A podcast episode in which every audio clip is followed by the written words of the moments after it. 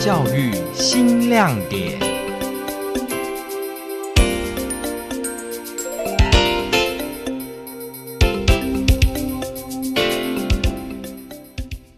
老师没有要你们比赛都得奖，我会希望你们有机会站上有别于学校的礼堂，去更大的舞台上面去展现你自己，让你自己有不一样的体验跟学习。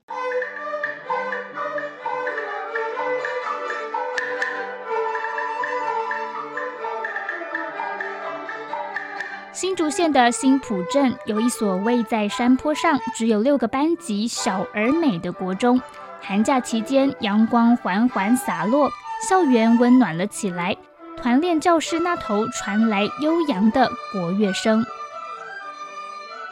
听众朋友您好，我是教育电台台北总台的王维景。今天的教育新亮点来到新竹县新浦镇的照门国中。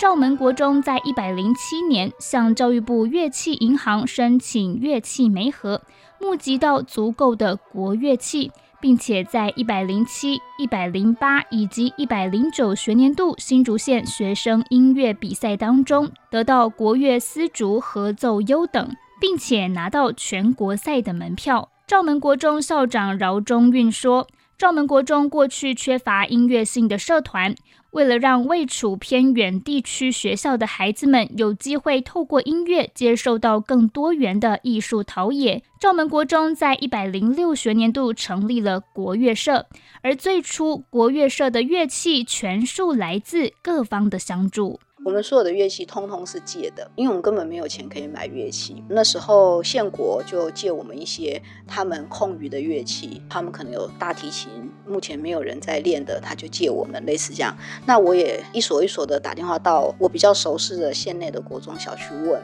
有没有哪一个乐器是空余出来，只要有就开着车子去把它载回来。然而，每当出借乐器的学校需要比赛或是进行配置规划时，赵门国中就必须将乐器还回去。然而，赵门国中的孩子也想参加比赛，给自己一个努力的目标，往校园以外的舞台前进。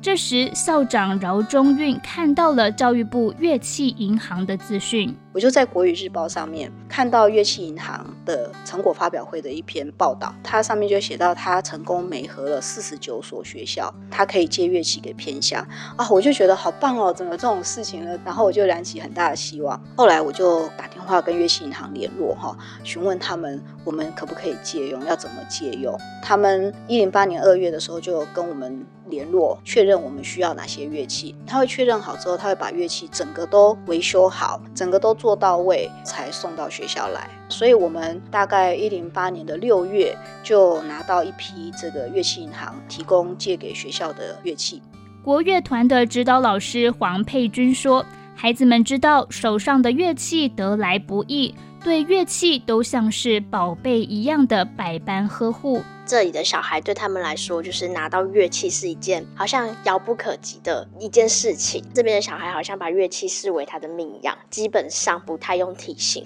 修缮和维护率其实很低。饶中运校长更分享，有一次遇到地震，学生第一个想到的就是保护乐器。那我们就说，哎，地震地震的还蛮大的，我们赶快出来外面，然后就看看班上，嗯，好像还好，他们都在掩蔽，没有声音。我说，哎，那国乐团呢？怎么没有声音？是不是在掩蔽还是怎么了？哈，我就开门进去看，然后呢，他们就抱着乐器说，校长，乐器很贵，我们赶快要把乐器抱着出来，不可以让它留在里面。赵门国中附近的公车班次少，准备比赛期间，学生必须在放学后留下来练习，练到天黑了。如果家长不方便接送孩子，这时老师们便会帮忙载孩子们回家。国乐团带队老师周心怡说：“为了让学生在假期当中在家也能练习，老师会开车亲自将乐器载到学生家。”像寒暑假的时候，整个大团练都练完之后，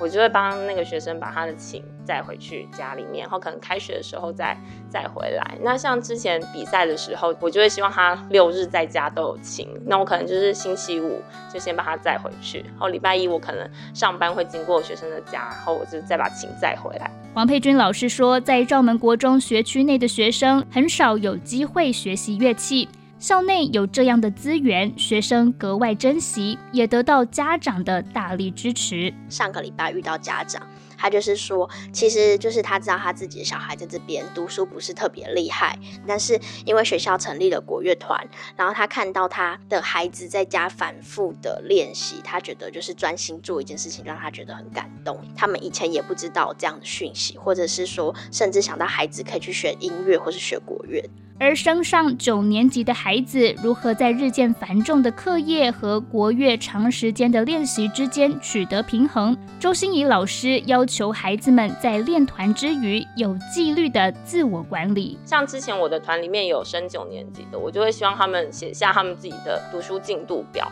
跟我讲一下，说我这礼拜大概复习到什么进度，或是我花了多久时间在练琴。你会清楚知道说，孩子其实在时间上面他们会懂得去分配，他们会知道说，因为我要练习，所以我可能要压缩掉其他的时间去做课业复习的这部分。社团的凝聚力很强，若是因为比赛需要加紧练习，学生们也都会尽可能调整自己的行程来配合所有人的团练时间。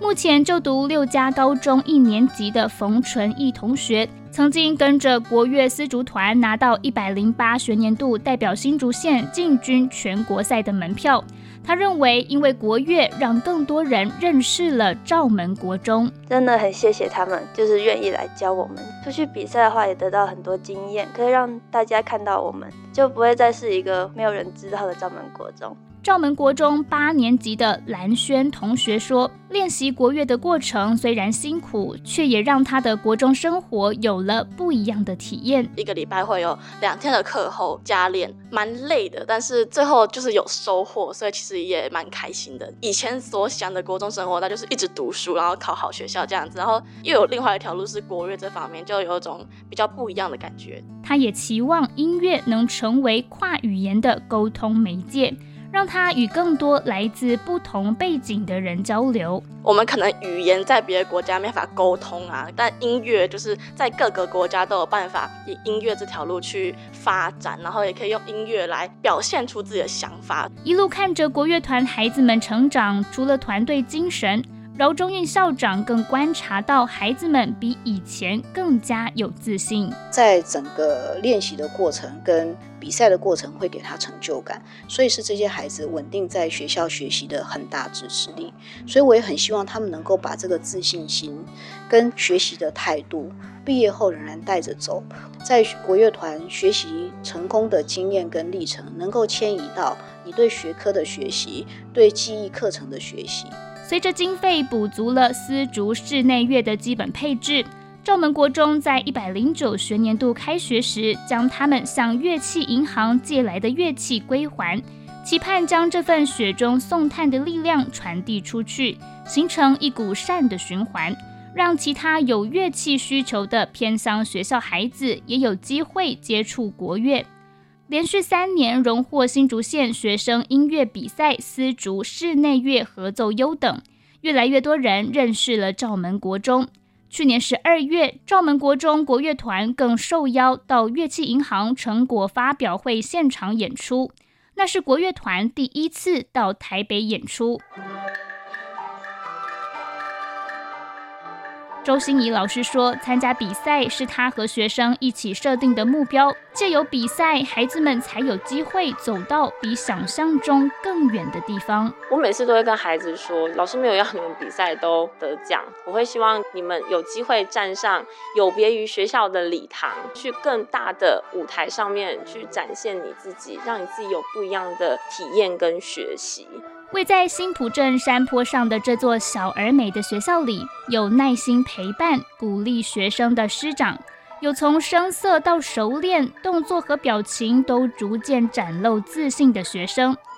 赵门国中国乐团一如以往，为着更好的表现，持续练习、雕琢、精进，用踏实、坚毅的态度回馈那些一路上用不同形式和资源帮助过他们的人。今天的教育新亮点就到这边告一段落。我是教育电台台北总台的王维景，我们下回空中再见。